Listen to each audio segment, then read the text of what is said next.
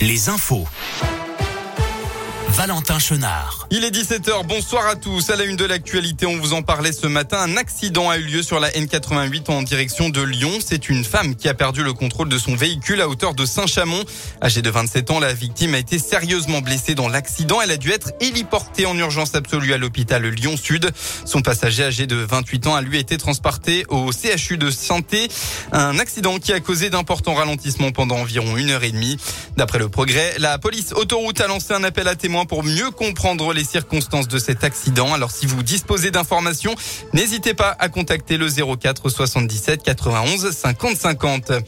Autre appel à témoins dans l'Ain cette fois-ci. Hier soir, une collision entre un bus et un scooter qui a fait un blessé grave à Bourg-en-Bresse. La victime reste d'ailleurs dans un état préoccupant. Euh, c'était le conducteur de l'engin. La police cherche maintenant à établir les circonstances exactes de cette violente collision.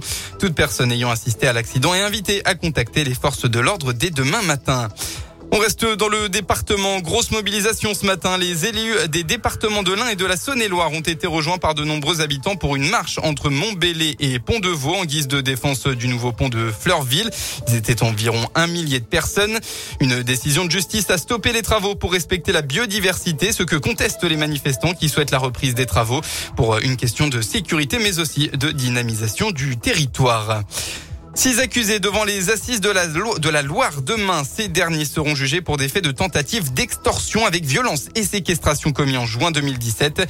Avec la complicité d'une femme et de son cousin, trois jeunes avaient séquestré et passé à tabac un homme avec par exemple des coups avec une boule de pétanque pour lui voler son argent.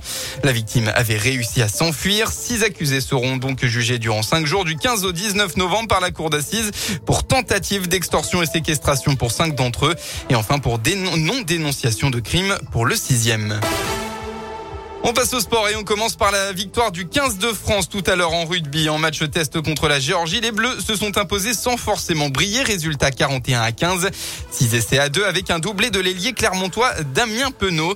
Prochaine rencontre pour les tricolores. Samedi prochain, ce sera face aux All Blacks au Stade de France.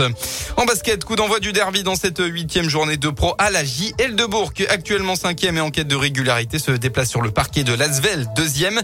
Dans le même temps, coup d'envoi aussi de la rencontre entre la chorale de Rouen à domicile et Orléans, un match entre concurrents directs de fin de tableau.